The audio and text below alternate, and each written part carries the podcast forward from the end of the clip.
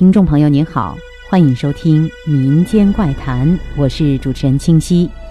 今天我为您讲述民间流传鬼吹灯的故事。晚上月黑风高，王老五的老婆在家里做针线活，忽然听到门外有异常的响动。老五，是你吗？王老五老婆问道。你可别吓唬我呀！门外没有人回话。只有风声隐隐的传来，让人浑身直起鸡皮疙瘩。王老五的老婆壮起胆子，悄悄地把门打开，探出头去查看，看见一个披头散发、青面獠牙的鬼，张牙舞爪地朝着自己冲了过来。妈呀！救命呀！王老五老婆吓得往后连退几步，随手摸到一个火钳就丢了过去。正好砸到鬼的头上，哎呦，你个臭婆娘，想要砸死我呀！鬼一把扯下自己脸上的面具，不是王老五是谁？王老五老婆这个时候还没有从刚才的惊吓当中缓过神儿，一个劲儿的喃喃道：“鬼呀，鬼呀！” 呵呵，怎么样？我准备的这个面具逼真吧？进口货，万圣节用的，哈哈。王老五洋洋得意地说：“盗墓一定得准备这个东西。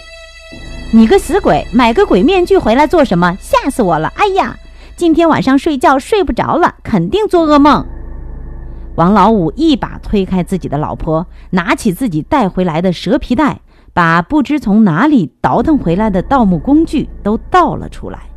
老婆从未见过这些东西，好奇地凑过来看。王老五得意洋洋地介绍：“这下你开眼了吧？让你看看我的装备，这是洛阳铲，这是滚叉。”王老五如数家珍地介绍，俨然一个盗墓行家。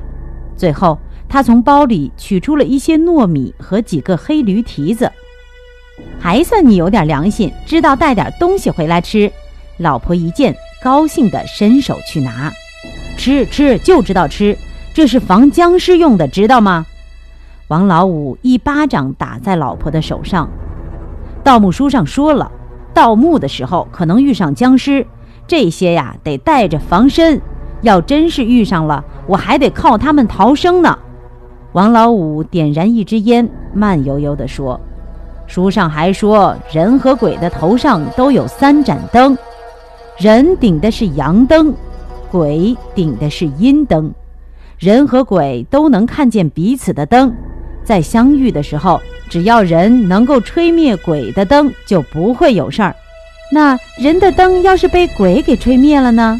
老婆寻根问底，那人就疯了。王老五说：“不怕一万，就怕万一，所以我准备了一个鬼面具来迷惑鬼，趁他不注意，我就抢得先手了。”吹了他的灯，给他几个黑驴蹄子尝尝，再对他来个糯米浴。你现在说的好听，只怕你真的遇到鬼，就什么辙都没有了。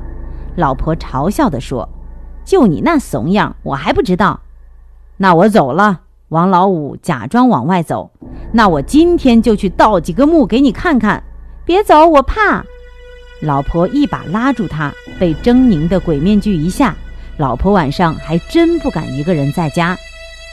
转眼半个月过去了，又是一个月黑风高的夜晚。话说江南大盗皮卡丘艺高人胆大，自称胡八一之后的新一代摸金校尉。自出道以来，盗掘大小古墓二十多座，从无失手。眼下他正穿着耗子衣，戴着鬼面具，拿着洛阳铲。在道穴里猫着身子，向早就物色好的一座汉墓掘进。三更的时候，他终于掘到了墓壁。师傅曾经嘱咐过他，三更的时候是阴气最重的时候，这个时候一定要在头上点一盏灯，才能进入墓室，否则会被厉鬼缠身，而且一定要把鬼的灯先吹灭。不然就会遭遇鬼吹灯，人灯一灭，半条命就没了。点好灯之后，他一手攥了一个黑驴蹄子，小心翼翼地打开木门，进入墓室。墓很大，他进入的是一个侧室，他准备进到主室，刚要转弯，忽然墓穴当中传来一阵砖石掉落的声音。循声望去，纵是胆大的皮卡丘也不禁吓得魂飞魄散。一个厉鬼头顶一盏灯，从对面一个砖缝里钻了进来。黑驴蹄子，情急之下，他向着那只厉鬼丢过去两个黑驴蹄子，还来不及撒糯米，就感觉那个厉鬼扑过来了，而且自己也被厉鬼丢过来的什么东西砸中了。拼了！吹他的灯！皮卡丘一边咕噜咕噜念咒，一边深吸一口气，对着那个厉鬼头上的灯吹了过去。就在他吹鬼头上的灯的那一瞬间，一阵阴风袭来，他自己头上的灯也灭了。顿时，整个墓室一片黑暗。鬼呀！救命啊！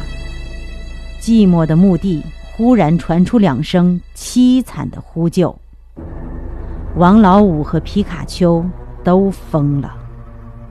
好了，今天的民间怪谈就到这里，下期再见。